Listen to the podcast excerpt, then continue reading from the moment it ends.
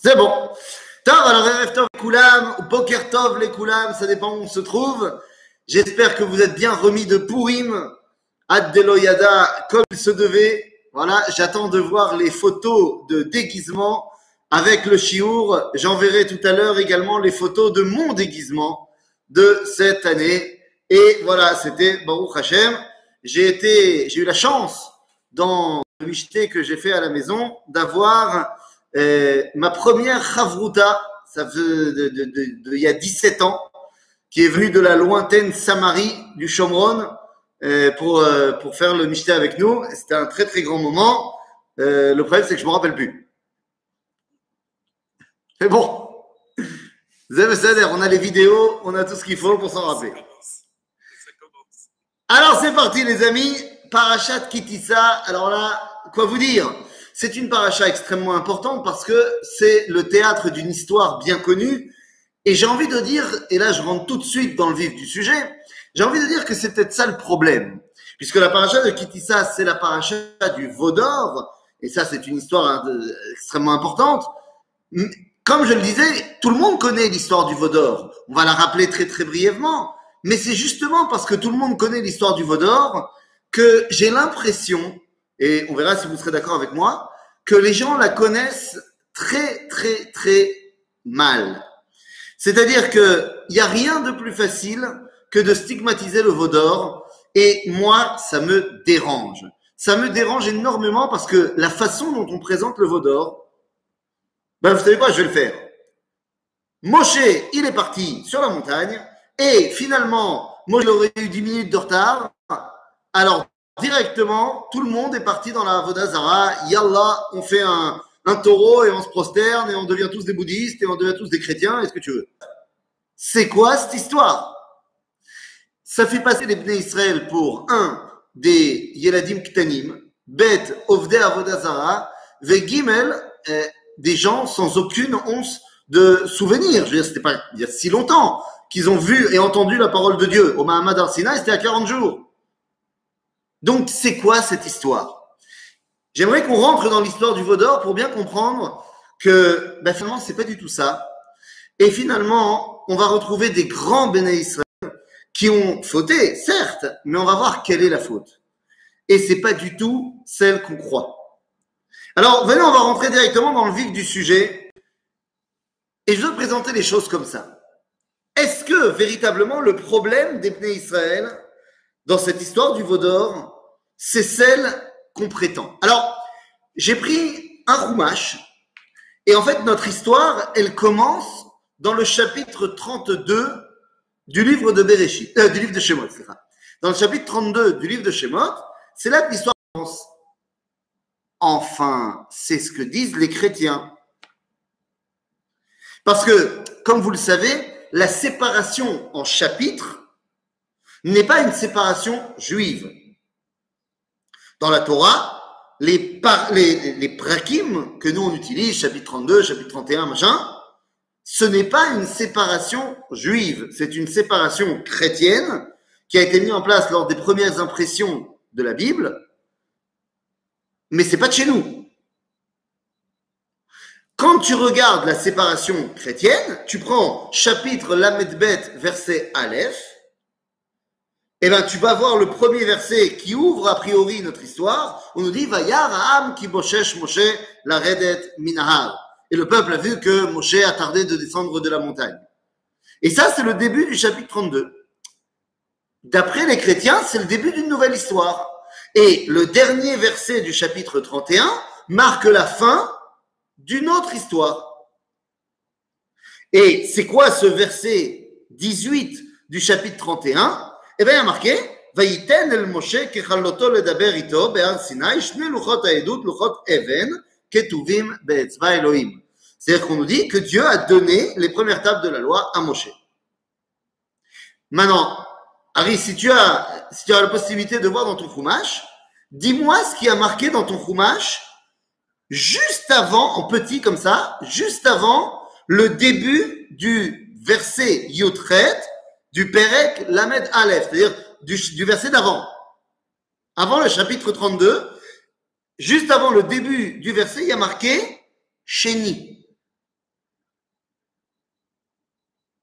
Euh, pas dans le Limank. Ah, pas dans le Mouk. Ah, alors, je te le montre ici. Je te le montre ici, Iné. C'est là. Absolument, absolument. C'est le chéri. C'est la, la, deuxième montée. C'est la deuxième montée. Maintenant, qu'est-ce que ça veut dire? Ça veut dire que dans la tradition juive, on arrête l'histoire non pas à ce verset, mais au verset d'avant. Et l'histoire du Vaudor commence avec Dieu qui donne les louchot à Moshe. C'est pas la conclusion de l'ancienne histoire et le Vaudor est une autre histoire. Non, ça va de pair. Et c'est ça qui va nous aider à comprendre tout, ce qui vient de se passer, tout ce qui va se passer là maintenant. Alors, venez, fort de cela, et eh bien, on va rentrer dans, notre compréhension. Donc, je disais, d'après ce qu'on a appris depuis Logan, eh bien, on a appris que Moshe, il est monté, et puis juste avant de monter, il a dit au Bnei Israël, Tov, les amis, je reviens dans 40 jours, 40 nuits. Et la Ganénette nous a expliqué que le grand problème des Bnei Israël, c'est qu'ils n'avaient pas de montre suisse. Ils n'étaient pas à l'heure. Qu'est-ce que tu veux que je te dise? C'est ça, c'est ça tout le problème. Tout le problème, c'est une histoire de, de timing. Parce qu'on nous dit qu'ils ont compté 40 jours, et puis t'es pas à l'heure, il est descendu. Seulement, qu'est-ce qu'elle te dit la ganénette Elle te dit qu'en fait, ils ont mal compté. Nous, Bémet, ils sont, ils sont stupides à ce point-là. C'est pas comme si tu m'avais dit il faut compter 327 000 ans. Il faut compter 40 jours. Or, je vous rappelle qu'à l'époque, euh, on sait très bien compter 1, 2, 3, 4. Alors non, tu peux me dire, les Israël, ils savaient compter jusqu'à 39. Ils savaient pas compter jusqu'à 40. Et Choliot. Ah, passe comme on dit en yiddish. Zélo, nous Alors, qu'est-ce qui se passe? Si Moshe, disons qu'il était parti, donc le 6 Sivan, le 7 Sivan, Marloguet, disons qu'il est parti à 10 heures du matin. C'est pas le cas, mais disons. Quand est-ce que ça fera un jour qu'il est parti? Bah, demain à 10 heures du matin, ça fera un jour. Après-demain, 10 heures du matin, ça fera deux jours. C'est quand même pas compliqué d'arriver à 40 jours. Donc, c'est évident qu'il savait très bien quand était venu le moment des 40 jours que c'était venu le moment des 40 jours. Et en plus, si tu me dis qu'ils se sont plantés, N'oublions pas qu'il y a un autre acteur dans l'histoire qu'on va évoquer qui s'appelle Aaron Cohen. D'après la Ganénette, Aaron, lui, il avait une bonne montre. Et lui, il savait qu'en fait, il y avait encore six heures à attendre. Alors, deux secondes, il peut pas leur dire. Il peut pas leur dire, non les gars, vous avez retardé de six heures, c'est dans six heures. Il peut pas leur dire, vous savez quoi? On attend six heures, si dans six heures il n'est pas là, c'est moi qui fais le vaudor tout seul, comme un grand. Qu'est-ce que c'est que cette histoire? Yalla, faisons un remplaçant. Un remplaçant à qui d'ailleurs? Est-ce qu'il s'agit d'un remplaçant à Dieu? Les Bnei Israël vont nous faire une statue en or. J'aimerais simplement, avant de véritablement rentrer dans le verset, vous faire remarquer une petite chose quand même. La paracha de Teruma, qu'on a lu donc il y a deux semaines. La paracha de Teruma, est-ce qu'elle se passe avant l'histoire du Vaudor ou est-ce qu'elle se passe après? Elle est marquée avant, mais il y a une marloquette entre le Rambam et Rashi de savoir est-ce que ça se passe avant ou après. D'après Rashi, ça se passe après. Mais d'après le Rambam, ça se passe là où c'est marqué, c'est-à-dire avant que ce soit Rambam ou je voudrais simplement vous faire remarquer une chose. Nous dit la paracha de Teruma qu'il faut créer pour servir d'intermédiaire entre l'homme et Dieu des statues en or. Ça s'appelle les Krouvim. J'aimerais que vous compreniez bien de quoi je parle. Si je prends le verset 19 du chapitre 20. Ken Perek, Kaf, Pasuk Yutet. Qu'est-ce qu'on me raconte là-bas? Alors là-bas, on raconte quelque chose de très intéressant. C'est à la fin de la paracha de Yitro, Mamash à la fin du dévoilement au Mont Sinaï, on nous dit Lota Asun Iti Elohe Kesef.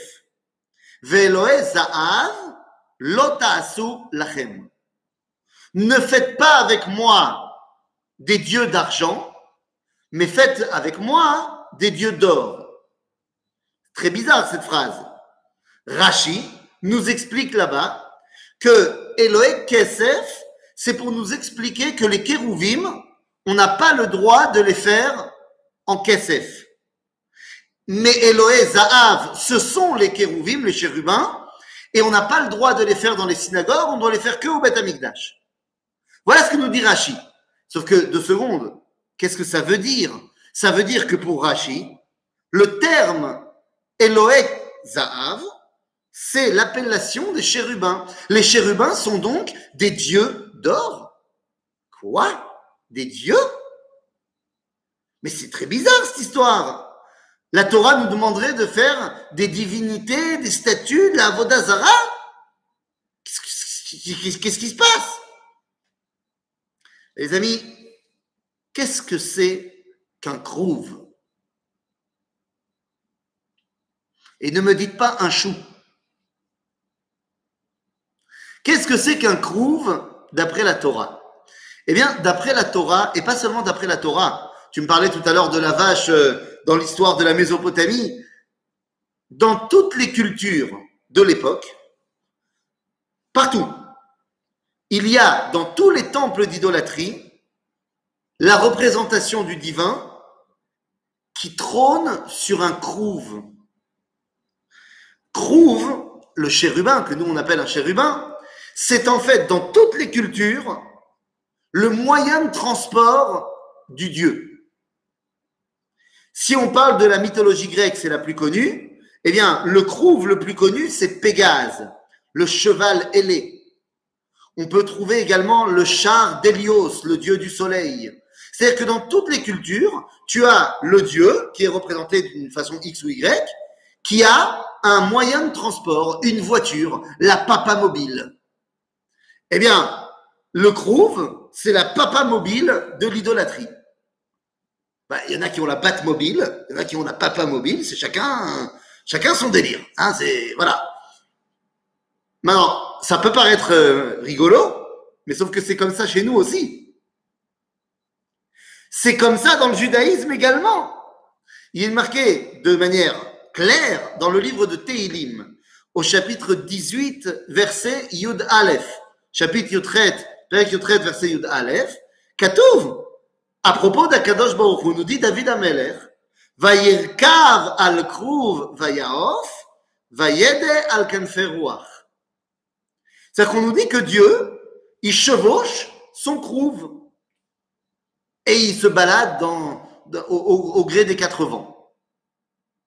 Donc, il semblerait que, effectivement, le crouve, c'est le moyen de transport de Dieu. Alors évidemment, pas que on est idolâtre et qu'on pense qu'il y a une statue de Dieu qui se balade. Non, mais il semblerait que le Krouv, et c'est comme ça que c'est présenté dans la paracha de Teruma, va servir de moyen de dévoiler Dieu.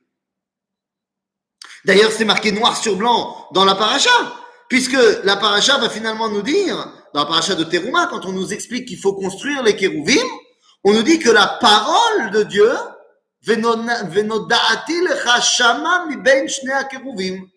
c'est-à-dire que Dieu parle à Moshe et la parole passe dans les écouteurs, et les écouteurs, c'est les Kruvim. En d'autres termes, les chérubins, qui je vous le rappelle sont saracol des statues en or, servent à faire l'intermédiaire entre Dieu et l'homme entre Dieu et Am Israël. C'est leur rôle. Tov, il a fait merde. Alors maintenant qu'on a compris cela, eh bien on peut revenir dans notre histoire.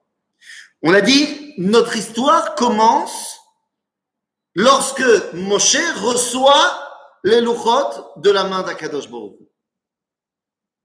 Qu'est-ce que ça veut dire Moshe reçoit les louchot de la main de Dieu? Soyons un tout petit peu plus explicatifs. Recevoir les louchotes de la main de Dieu, ça veut dire que le moment est venu dans l'univers que la parole et la présence divine ne soient plus dans les cieux, mais elles soient parmi les hommes. Ça prend forme par l'étape de la loi. Mais ça veut dire que ça y est, le divin n'est plus seulement là-haut, il est parmi nous. Et le moment où Moshe reçoit les louchot, c'est très exactement 40 jours, heure pour heure, minute par minute, après qu'il soit parti. C'est exactement ce moment-là. Et à ce moment-là, les béné Israël en bas de la montagne le ressentent. À ce moment-là, tout le monde ressent que c'est le moment. C'est le moment, il se passe un truc. Je peux pas te l'expliquer, mais pour eux, c'est évident, c'est le moment. Et regardez ce qu'ils disent. Vayar Aham, premier verset du chapitre Yudbet. Vayar Aham, qui boshesh Moshe la redet minahar.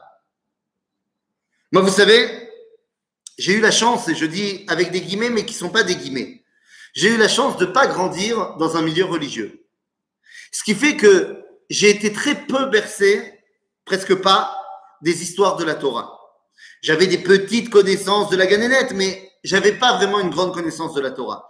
Résultat des courses, quand j'ai commencé à étudier, eh bien, j'avais pas vraiment les contre-vérités qu'on m'avait appris quand j'étais petit et que j'avais besoin de tout désapprendre pour réapprendre.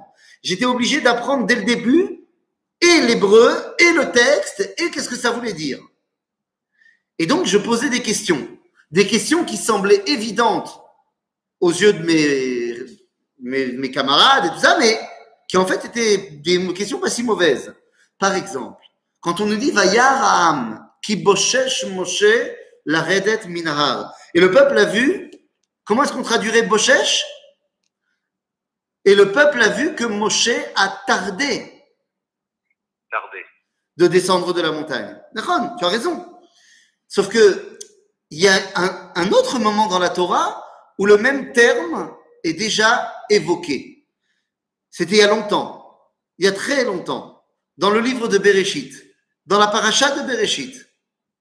On nous dit qu'il y avait un monsieur qui s'appelait Adam et une femme qui s'appelait Chava. On l'appelait Ishto à ce moment-là. Et on nous dit Adam ve Ishto ayu arumim. Tu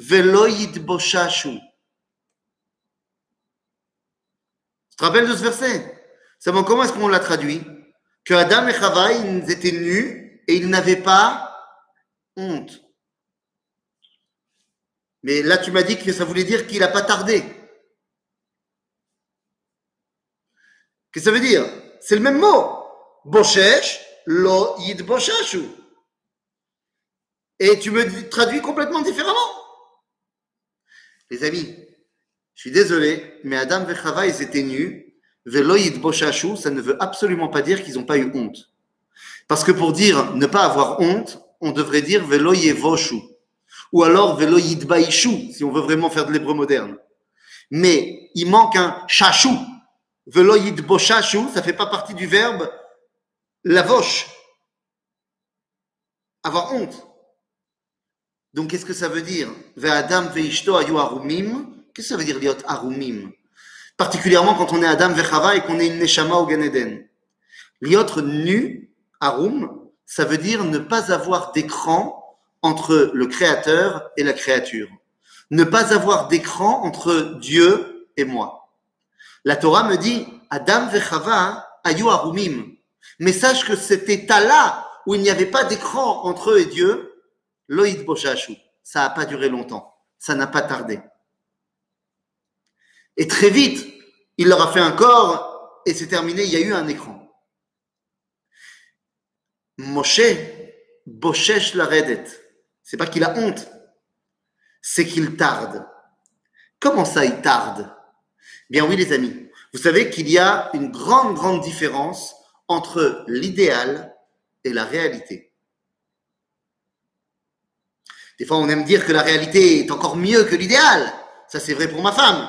Mais dans la vie de tous les jours, on se dit qu'il y a l'idéal et il y a la réalité. Dans l'idéal, le moment où Dieu donne les louchot à Moshe, c'est le moment où la présence divine, elle doit être en bas. Dans la réalité, il faudra six heures à Moshe pour descendre de la montagne. Ils n'ont pas encore inventé la téléportation. Il n'y avait pas encore de Matan Torah en Zoom. Donc, s'il y avait eu Zoom, tu vois, s'il y avait eu Zoom, alors on aurait pu dire Gam Zoom le Toive. On aurait pu dire. Mais il n'y avait pas Zoom. Donc, ils n'ont pas vu. S'ils avaient vu, il n'y aurait pas eu de problème. Mais quand il n'y avait pas le Zoom, alors, euh, Zemayesh, il y a six heures où Moshe doit descendre de la montagne. Et à ce moment-là, les Bnei Israël, ils disent, Vayar ki boshesh Moshe. Nous dit Razal, Ba Shesh, Ba Shishit. Voilà, la sixième heure est arrivée. C'est le moment où il aurait dû être là, il n'est pas là. Et là, regardez ce qu'ils disent à Aaron. Vaikael Am el Aaron. Vaikael Am el Aaron, Vayomeru. Donc ils disent à Aaron, Kum aselanu Elohim, asher yelchu lefanenu, כי זה משה האיש אשר העלנו מארץ מצרים, לא ידענו Les Bnei Israël disent à Aaron, lève-toi et fais-nous un Elohim. Et volontairement, je ne traduis pas par le mot Dieu. Pourquoi ils veulent faire un Elohim? Absolument pas pour remplacer Dieu. Chas Shalom de penser que le vaudor c'est pour remplacer Yudke Vavke. Pas du tout. Ils le disent très clairement. Ils disent Kum Asel Anu Elohim, qui nous servira de guide, d'intermédiaire. Pourquoi? Qui Aish Moshe, Lo Yadanu Me'ayalo. Parce que Moshe n'est pas là. En d'autres termes, si le Vaudor doit remplacer quelqu'un, il doit remplacer Moshe. Et il doit devenir Elohim. Mais attendez, qu'est-ce que ça veut dire? Ça veut dire que les Israël prenaient Moshe pour Elohim. Vous allez me dire, est-ce qu'il ne serait pas un petit peu idolâtre? Je dis non. Moshe, il est Elohim, Mamash. Je ne l'ai pas inventé. C'est marqué noir sur blanc dans le chapitre 4 du livre de Shemot, au verset 23 ou 24. Attends, je vais vérifier, pour pas dire de bêtises. Chapitre 4, hop là, verset, verset, verset, verset, verset, verset, verset. Ah ben non, j'ai dit n'importe quoi, tu vois. Comme ça, c'est très bien. Euh... Où est-ce que c'est? Tu vois, tu veux faire le malin, tu balances des versets comme ça, tu crois que tu connais tout par cœur.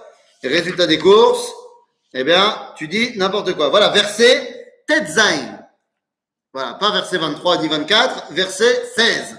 Il y a marqué là-bas, lorsque Moshe il, a, il est au buisson avec Dieu et il veut pas trop partir, il veut pas trop y aller, et finalement il se fait convaincre par Dieu, mais Dieu il lui dit t'inquiète pas, tu as demandé que Aaron y vienne, je vais t'envoyer à Aaron. Et là il lui dit Ve diber lecha elam, et Aaron il parlera en ton nom au peuple.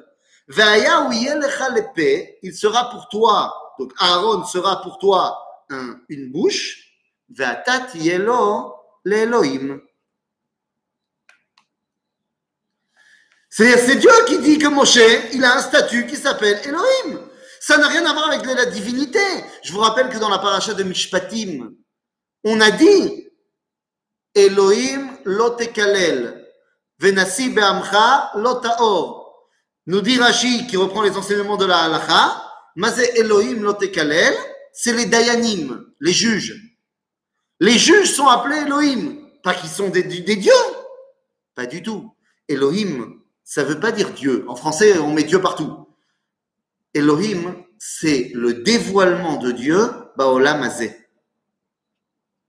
Moshe, il est évidemment celui qui dévoile Dieu dans ce monde. Les Dayanim qui rendent la halacha d'après la parole de Dieu, eh bien, ils dévoilent Dieu, Baolam Azeh. Les Béné Israël, ils disent Moshe, il n'est pas là.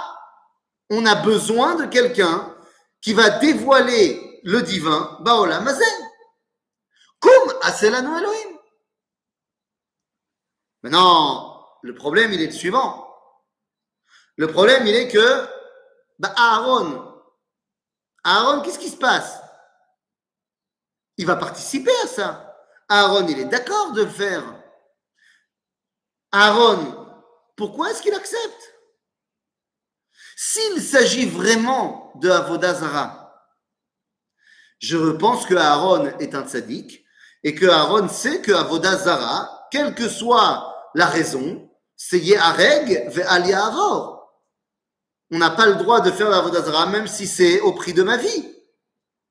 Et pourtant, on va voir que Aaron va participer. Lama. Pourquoi Aaron participe? Et les amis, c'est très simple. Peut-être que c'est pas autant de la comme on avait sous-entendu que ça l'était. Peut-être que Aaron, il comprend très bien que les Bnei Israël, ils veulent Bessachakol, finalement, faire une statue en or qui servira d'intermédiaire entre eux et Dieu. Entre parenthèses, j'ouvre une toute petite parenthèse. Donc finalement, Aaron, il a dit à tout le monde, donnez-moi les boucles d'oreilles, donnez-moi l'or, machin. Et puis, après, il a pris une grande marmite comme Panoramix, il a tout mis dans la marmite et il a commencé à faire fondre l'or pour euh, faire la statue. Bon, après, il a dû demander qu'on lui fasse un moule, euh, je sais pas, à forme de taureau, truc, et après il faut mouler l'or, ça, ça, ça, prend du temps. Ça se fait pas en deux secondes. D'après le Midrash, comment ça se fait que le veau il est sorti pouf?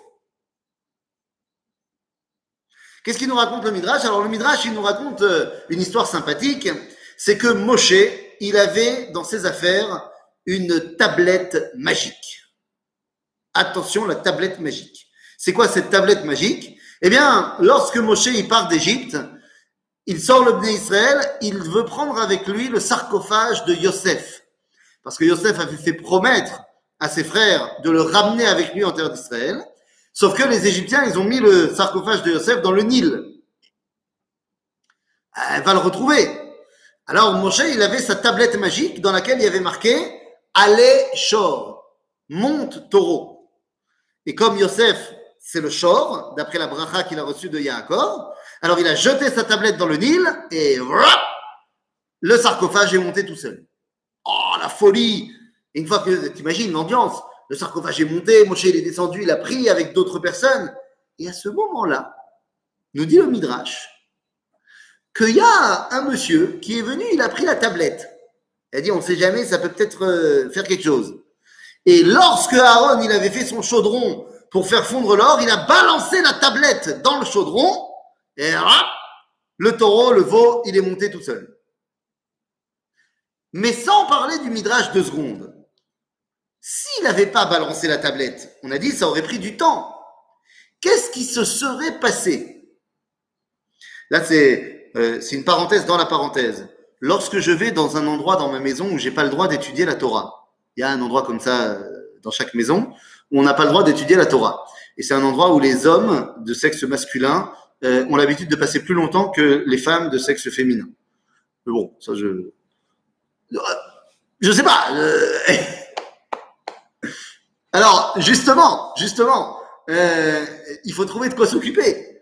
Tu sais, euh, dans nos générations, tu sais, à l'époque, à l'époque, combien de fois, ouais, c'est ça. À l'époque, pose-toi la vraie question. La vraie question, c'est combien de fois, à l'époque, je te parle de, il y a 20 ans, 30 ans, combien de fois tu as lu tout ce qu'il y avait marqué sur euh, la bouteille de brumisateur, la bouteille, la bouteille qui fait une bonne odeur? Combien de fois tu l'as lu l'arrière de cette bouteille? Parce qu'il n'y avait rien d'autre à lire. Tu la connais l'histoire. Bon, aujourd'hui, on a nos téléphones. C'est pour ça qu'on a inventé le téléphone. C'est uniquement pour ça. Alors, dans mes, mes moments où je suis là-bas, eh bien, j'ai découvert une chaîne très sympathique euh, sur euh, YouTube que je peux vous conseiller. Ça s'appelle Alteriste. C'est un monsieur qui fait des histoires alternatives, qui prend des événements de l'histoire humaine et qui dit, et si on changeait un détail, qu'est-ce que ça aurait comme influence sur le monde? Et c'est très très intéressant. Euh, par exemple, je tape sur un exemple euh, qui, nous concerne euh, en France et aux États-Unis. Il dit par exemple, et si Napoléon, il n'avait pas vendu la Louisiane aux États-Unis? Il y a une journée où la fille, il a signé, il a vendu la Louisiane. Qu'est-ce qui serait passé dans le monde si il n'avait pas vendu la Louisiane? Et il y a tout un scénario basé sur des réflexions intéressantes, quoi. Donc bon, voilà. Donc moi, je pose la question. Et qu'est-ce qui se serait passé s'il n'avait pas jeté la tablette et que les choses auraient pris beaucoup de temps? Eh bien, Moshe serait descendu de la montagne. Il n'y aurait pas eu encore le veau d'or. Moshe serait arrivé devant Aaron. Il aurait dit, ah, il a quoi dans ton chaudron? Et Aaron aurait dit, ben, on est en train de faire fondre de l'or. Et qu'est-ce qu'il aurait dit, Moshe? Il aurait dit, ah ben, colle à c'est justement ce qu'il faut faire pour faire les. Parce que je vous rappelle que juste après la paracha de Kitissa, on va avoir la paracha de Vayakel où on va faire les Krouvim. Donc, Makorepo, quelle est l'erreur des Israël? La Avera Gdola du Vaudor. Bien, les amis, je vais vous dire. Il y a deux grandes enfin, deux avérotes dans l'histoire du Vaudor. Il y en a une qui est petite et il y en a une qui est grande. La petite Avera, c'est qu'on a voulu faire le Vaudor. La grande Avera, c'est qu'on a voulu faire le Vaudor. Oui, je vous explique. Oui, bah oui, bah oui. Je vous explique. Le Vaudor, en fait, c'est que les Bnei Israël, ils étaient tellement pressés d'avoir l'intermédiaire, le rapport avec Dieu, qu'ils se sont empressés, ils ont fait le Vaudor. C'est ce qu'on appelle à Gave une avéra d'empressement. Ce qu'on appelle Ahava Mekalkelet et Ashura. C'est-à-dire, je vais aller trop vite. Combien de fois ça nous est arrivé, quand on était à l'école ou ailleurs, qu'on devait rendre un devoir, on était tellement pressé de le finir, qu'on n'a pas fait attention, on a fait des erreurs d'inattention, et on a, euh, je sais pas, 30% des réponses qui sont fausses. Pas parce qu'on ne savait pas, mais parce qu'on a fait trop vite. Ça nous arrive à tous. Et si ça ne nous arrive plus à nous, ça arrive à nos enfants. Et on les dispute comme on se faisait disputer à l'époque. Bien sûr. On dit, mais t'aurais pas pu regarder, fais attention, tu le sais.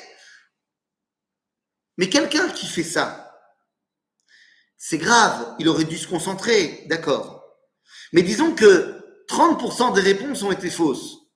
50% des réponses ont été fausses. Ben, il a finalement, il a reçu 50 sur 100. Il n'a pas eu 100, mais il a eu 50. Prenons euh, un autre cas.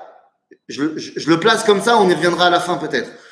Mais imaginez quelqu'un qui veut tellement bien faire que quand arrive la fin de l'examen, il ne rend pas la copie, il n'a pas fini.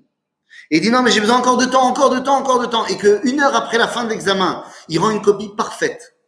Parfaite. Combien il aura? Semble-t-il que faire une erreur d'empressement, c'est une erreur, mais c'est beaucoup moins grave que faire une erreur de retard. Mais ça, je le laisse d'un côté, on y reviendra. Donc il y a une erreur d'empressement d'avoir voulu faire le vaudor tout de suite. Tort. Mais on a dit, c'est pas si grave que ça finalement. Mais il y a eu une autre erreur qui est beaucoup plus grande. L'autre erreur beaucoup plus grande, c'est qu'on a voulu faire un veau d'or. Parce qu'il y a une question qu'on n'a pas posée. Pourquoi ils n'ont pas fait un crouve? Pourquoi ils n'ont pas fait un chérubin tout de suite? Quelle est la grande différence entre les chérubins et le veau d'or? Arrête, zé statue en or, statue en or. Seulement, il y en a une qui ressemble à un veau, un taureau, et il y en a une qui ressemble à un Yeled Veyalda Mechubakim Be'ahava, un homme, une femme enlacés amoureusement. C'est-à-dire, il y en a un qui ressemble à un veau, il y en a un qui ressemble à un homme. Eh bien, tout le problème est là. Nous dit le livre de Teilim. Le livre de Teilim nous dit au Teilim Kouf Vav 106, au verset Kaf. Lorsque David Ameller va nous parler du Vaudor, il nous dévoile la vraie faute des Bnei Israël. Et il dit, Vayamiru et betavnit shor ochel esev. Ils ont remplacé leur honneur par un shor, un taureau qui mange de l'herbe. Quel est le problème que le taureau mange de l'herbe? C'est très bien que le taureau mange de l'herbe. Oui, mais non. C'est ça tout le problème. Comprenez bien dans quel contexte les Bnei Israël vivent et qu'est-ce que ça veut dire? Les Bnei Israël sortent d'Égypte. Leur conception du divin, jusqu'à présent, était une conception égyptienne. Or, vous le savez, toutes les divinités égyptiennes étaient à tête d'animal. Pourquoi? Eh bien, parce que toutes les divinités égyptiennes, au final, sortaient du Nil, étaient des esclaves de la nature. L'animal est esclave de sa propre nature. Ashor ou Ochel Esev. Maintenant, je ne sais pas si vous avez déjà vu un animal, une vache ou quelque chose, manger. Eh bien, il a ce geste-là. il baisse la tête vers la nourriture. La nourriture se trouve au sol, il est obligé de se prosterner vers la nourriture pour manger, il est esclave de la teva. L'homme a ceci de différent qu'il ne va pas se prosterner devant sa nourriture, mais il prend sa fourchette, sa cuillère, et il lève la nourriture vers lui. Même si j'avoue que mon fils, euh, c'est pas toujours le cas, mais ça c'est entre nous. C'est parce qu'il est pressé d'aller jouer au foot, alors il faut, faut très vite. Il a une capacité à mettre euh, d'innombrables bouchées dans la bouche au même moment, c'est absolument incroyable. Je pense qu'on est proche du Guinness Book de euh, la capacité de mettre un sandwich en entier dans la bouche en une bouchée. Je pense qu'on n'est pas loin de, du record du monde. Ça, c'est israélien. Ah, tu crois? Oui, quand on habite en Israël, on, a, on apprend à manger les sandwichs. C'est comme ça. C'est ça. La pita, c'est ça, c'est le coutume, la coutume de la pita. Mais oui, parce que sinon ça coule. Donc pour pas que ça coule, tu es obligé de. Eh ben oui, bah oui, bah c'est ça, ben c'est ça. Tu vois, tu mets la route à l'Israël, extraordinaire extraordinaire. Eh, eh t'as raison, t'as raison. T'as raison, c'est beau. En tout cas, normalement, quand on, quand on n'est plus devant une pita, mais qu'on a euh, un repas, eh ben, tu es censé lever la nourriture à toi pour montrer que tu n'es pas un esclave de la nature. En vérité, c'est pas faux que Akadosh Baruch se dévoile également par la nature. Vous savez, il y a deux moyens de dévoiler Dieu. Soit on le dévoile par le sechel, parce qu'il me permet de m'élever, car mon intelligence, c'est ce qui fait de moi un homme et c'est ce qui me permet de m'élever. Mais je peux aussi dévoiler Dieu par mes pulsions naturelles, ce qu'on appelle en arabe mes kishkes. Je peux aussi. Non, c'est pas comme ça qu'on dit? Alors comment on dit en arabe? Vas-y, vas-y. Boniré otra. Très facile. Dis Biden. Il y avait. Alors, effectivement. Moi, je suis poli, hein. Moi, je suis poli. C'est beau. Comment est-ce que tu fais? Tu peux très bien te laisser prendre par tes pulsions, par tes tripes, et dévoiler comme ça ce que tu peux dévoiler. Mais je rappelle à tout le monde que l'homme, il doit être par définition melech. L'homme, j'entends l'humain. J'entends Am Israël. Vayehi biishurun melech. Beitasef Rasheam Yachat Shifte Israël. Melech, ce sont les initiales de Moach, Lev, Kaved. La tête, le cœur et les tripes. C'est dans cet ordre-là. Tu dois être d'abord dirigé par ta tête, laisser de la place aussi à tes sentiments et également tes pulsions. Mais chas shalom de changer l'ordre. Non, comme, comme par comme par Exactement. Comme il y avait un personnage comme ça dans le livre de Bereshit qui s'appelait Lemer. Qui s'appelait Lemer, il a mis le lèvre avant le moir et c'est le premier à avoir fait la polygamie. Maintenant, si on comprend cela, alors on comprend que le problème des Israël, c'est d'avoir voulu avoir un rapport avec Dieu basé uniquement sur la nature.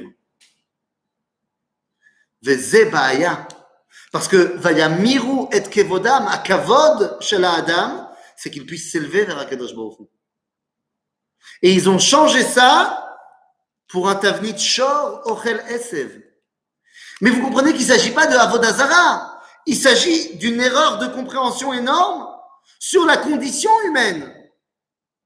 Est-ce qu'on est simplement des animaux évolués ou on est des hommes? Comme dit le Rav Kook dans la chanson, ben Adam, allez les mal à aller. Vous connaissez la chanson? Ben Adam, allez les mal à aller. Yesh becha Tu as de quoi t'élever. Tu n'as pas de limite. Tu peux t'élever. Ne sois pas rattaché à ta condition uniquement naturelle. Et ça, c'est ce qu'Aaron a très bien compris. Puisqu'on a dit tout à l'heure, Aaron, s'il s'agit de la Vodazara, il ne peut pas faire avec le Vaudor. Chas Shalom. Et pourtant, ici, Aaron participe. L'âme. Parce que Aaron, il a une chita. Il a un concept pédagogique qui n'a rien à voir avec Moshe. Moshe, quand il voit le veau d'or, c'est pas compliqué, il prend son bouquin, il dit bon, ok, euh, veau d'or, Doudoudoudou, euh, ça ressemble un petit peu à de la Vodazara. Euh, Bon, ça les tape vraiment, mais quand même un petit peu. Bon, tu sais quoi? Yoshua, prends les Lévi'im, mille Hachem et vous me tuez 3000 personnes. Allez, tchic-tchac. Allez, allez, on n'en parle plus. Non, il y a le match tout à l'heure, il faut qu'on finisse ça vite fait. Ça, ça s'est moché. Effectivement, c'est ce qui s'est passé. Aaron, c'est une autre chita. Aaron, quand il voit que les Bnei Israël, ils veulent fauter, comme il comprend la puissance de leur faute et la profondeur de ce qu'ils se demandent vraiment, il dit, je ne peux pas les laisser comme ça. Moi, je vais aller avec eux pour leur expliquer de l'intérieur là où ils se sont trompés, pour pouvoir les relever, pour pouvoir les emmener là où il faut aller. Parce qu'en fait, Aaron à Cohen était un grand talmide de Rabbi Nachman de Breslav. Oui, oui, Bémet. Aaron avait lu les Sipuré Maasiot de Rabbi Nachman de Breslav. Et Aaron, en fait, a agi exactement comme l'histoire du Ben Amelech, du prince qui se prenait pour un Hindik. Eh oui, vous connaissez forcément cette histoire de Maaseh Ben Amelech Shechashav et Atzmo Hindik. L'histoire du prince qui se prenait pour une dinde. Eh ouais, c'est l'histoire d'un homme qui était prince et qui du jour au lendemain s'est pris pour un dindon. Il pensait qu'il était un dindon, il a enlevé tous ses habits, il était tout nu sous la table et il faisait glou glou glou glou glou glou. Le roi était dans tous ses états, parce que c'est son héritier, qu'est-ce qui se passe, que faire? Il a appelé tous les médecins du royaume et personne n'a réussi à le guérir. Il était toujours à poil sous la table en train de faire glou glou. Un jour, il y a un médecin qui est arrivé, il a dit au roi, il a dit, moi, je vais le soigner. Il a dit, ah bon? Ouais, ouais. Et là, le médecin, il s'est mis tout nu et il est parti sous la table. Et il a commencé à parler avec le prince en dindon. Il a fait glou glou. Et l'autre, il a dit glou glou. Alors, je traduis parce que vous parlez pas forcément dindon. Et donc, euh, il lui a dit euh, euh, Tu es dindon? Il a dit Bah oui. Il a dit ah, C'est sympathique. Et là, à ce moment-là, il lui a dit Tu sais, on peut être un dindon hein, complètement, mais en étant habillé. Il dit Ah bon? Oui, viens, essayons. Et ils se sont habillés. Mais ils sont restés des dindons. Et puis après, il lui a dit, tu sais, on peut rester des dindons, mais aussi s'asseoir sur une chaise et pas sous la table. Tu bon? Il oui. Et ils ont essayé. Mais ils étaient toujours des dindons. Puis après, il lui a dit, tu sais, on peut être des dindons et manger avec des couverts et un repas cuisiné et pas forcément manger des graines euh, qu'on nous lance. Il dit, ah bon? Oui. Et ainsi, petit à petit, il l'a ramené à sa condition d'être humain. Aaron à Cohen, c'est sa chita. Tu fautes, je vais pas te laisser comme ça. Je viens avec toi pour t'aider à sortir de là. Même si ça veut dire faire une avéra sur le moment. Aaron, c'est ce qu'on appelle Ora'at Sha'a Shel Navi. Dans la halakha, on n'a pas le droit de faire des avérotes. Sauf une personne.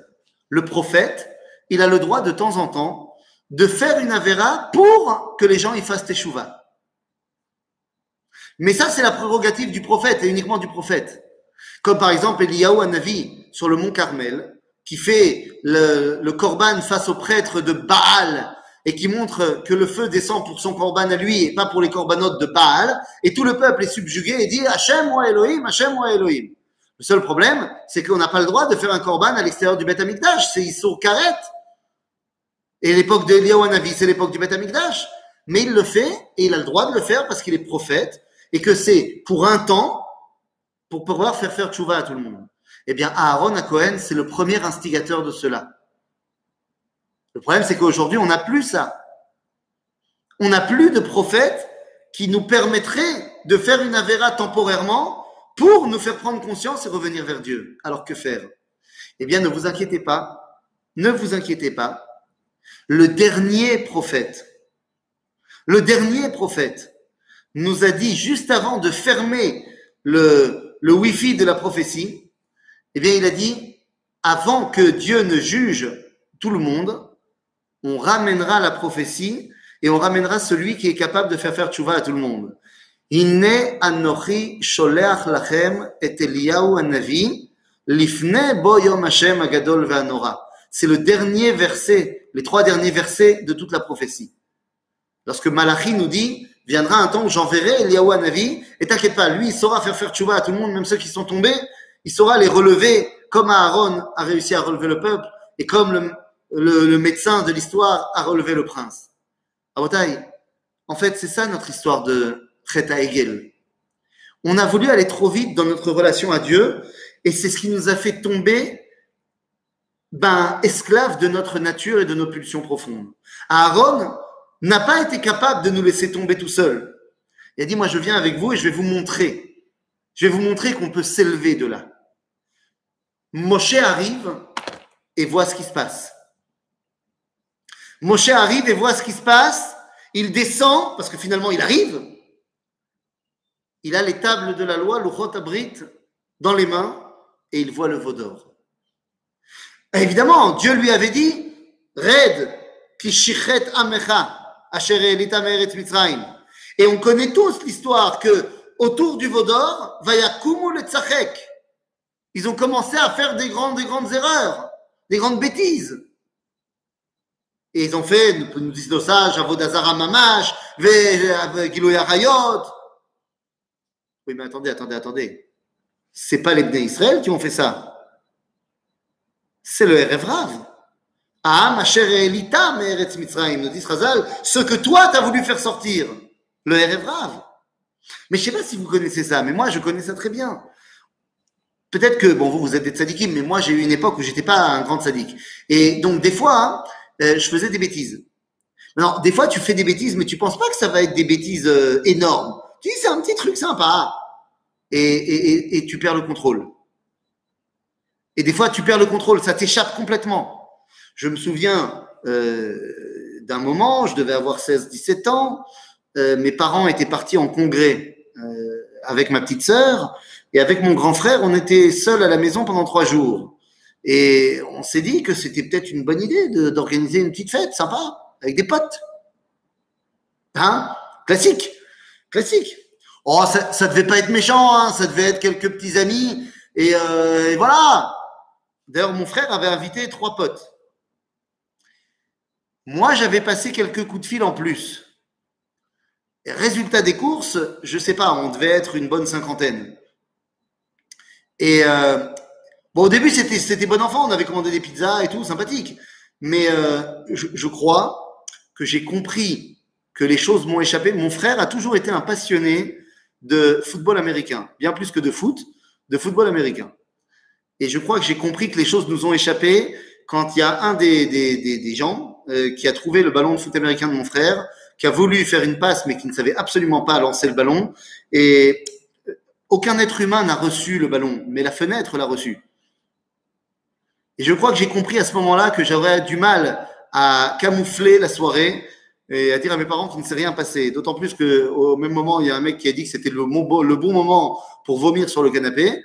Euh, là, j'ai compris que, que j'allais, j'allais passer un mauvais, un mauvais moment. Mais Rabotaille, c'était pas prévu ça. Ça a dégénéré.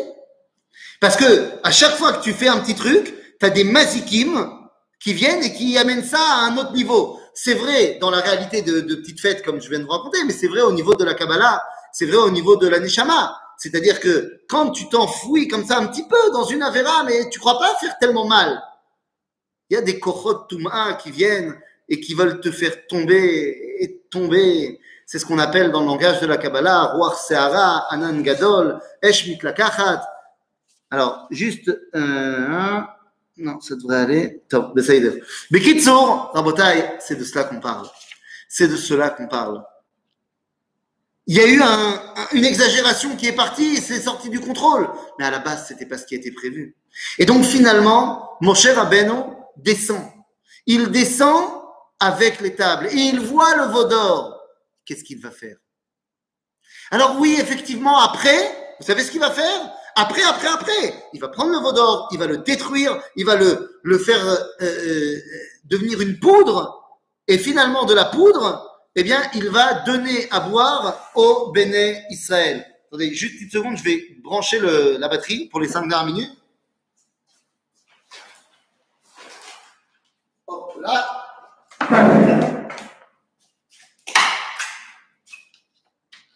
Hop là.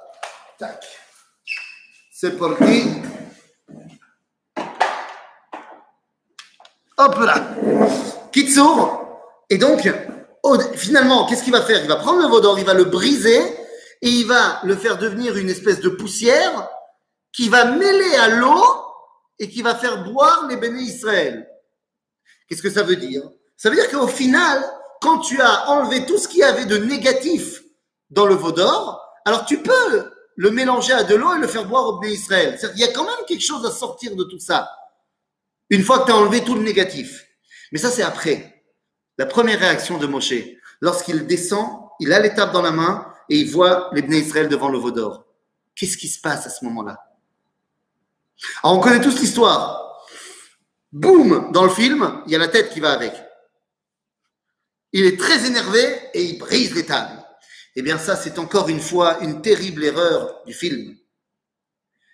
Parce que quand tu regardes Khazal, il n'est pas du tout énervé. Au contraire, il est en massa ou matan. Il est en dialogue, en, en pourparler avec Dieu. Parce que celui qui fait une drôle de tête, entre guillemets évidemment, c'est Dieu. Qui dit à Moshe, je vais tous les tuer. Nous dit le Midrash Tanchuma que Moshe il dit à Dieu, mais Makara, qu'est-ce qui t'arrive? Lama. Il dit, regarde Il dit, non, pseudo. Ma, Ils ont fait un veau, ils tournent autour. Non, non, non. Arrête, tu sais bien que c'est des bêtises le veau d'or. Il dit, bah évidemment que c'est des bêtises. Oh, tu vas pas t'énerver pour des bêtises alors. Et là, Dieu, il dit, mais attends, c'est de la Avodazara. Il dit, comment ça de la Avodazara Mais évidemment de la Avodazara, c'est interdit de faire de la Avodazara, dit Dieu à Moshe. Et Moshe, il lui dit, comment ça c'est interdit? D'où, tu sais que c'est interdit? Il dit, comment ça? Et lota selechapesel vechol temuna, tu connais pas? Tu ne feras pas d'image? Ah, Moshe, il dit, ouais, c'est vrai, je, me rappelle, mais c'est marqué où? Il dit, comment ça, c'est marqué où? Dans l'étape que tu tiens dans la main, c'est marqué. Lota selechapesel vechol temuna. Oups, cassé. C'est marqué où maintenant? Mamash, Midrash Tanhuma, extraordinaire. Moshe, il casse les tables et il dit à Dieu, il est, c'est plus marqué. En d'autres termes, Moshe, il comprend à ce moment-là qu'il y a une stira, il y a un problème. D'un côté, Am Israël, de l'autre côté, la Torah. Ils sont en contradiction là sur le moment. Et à ce moment-là, Moshe comprend que s'il y a une contradiction entre Am Israël et la Torah et qu'il faut briser un des deux, eh bien, on brisera la Torah. Parce que la Torah a été donnée pour le peuple juif et pas l'inverse. Et vous savez comment Dieu va réagir à cette brisure? Vous vous rappelez du dernier verset de la Torah? Le tout dernier verset de la Torah? Nous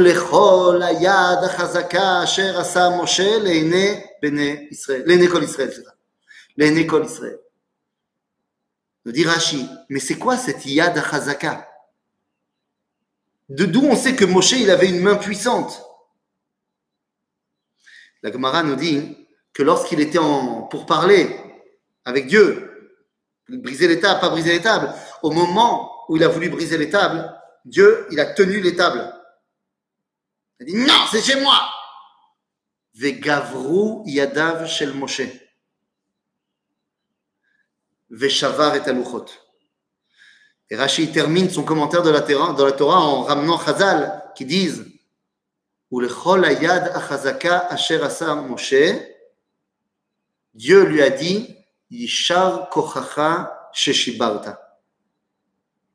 Shkoyer que tu as compris qu'il fallait briser les tables et non pas briser Israël.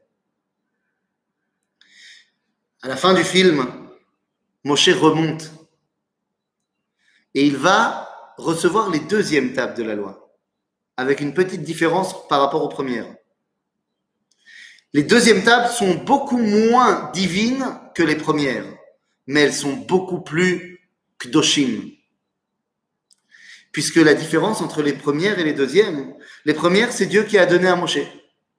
Les deuxièmes, c'est Dieu qui a écrit, mais c'est Moshe qui a fourni les tables. Psol lecha shne luchot avanim karishonim. Fais-toi, Moshe, des tables comme les premières Asher Shibarta, que tu as détruit. Les deuxièmes tables de la loi, il y a une participation de l'homme au dévoilement du divin.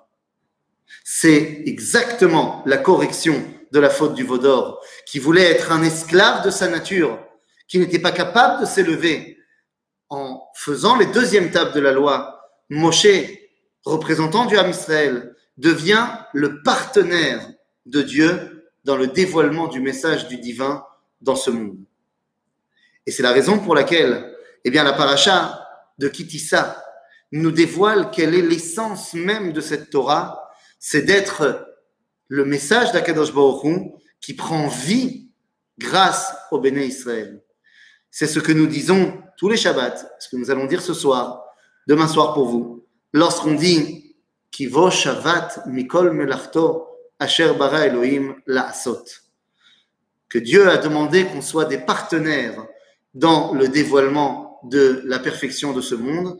C'est notre rôle, c'est la paracha de Kitissa. Et si je devais conclure par une phrase, je dirais que cette paracha, ça vaut le coup. Et Shabbat Shalom les Merci beaucoup. Shabbat Shalom. Je voulais, je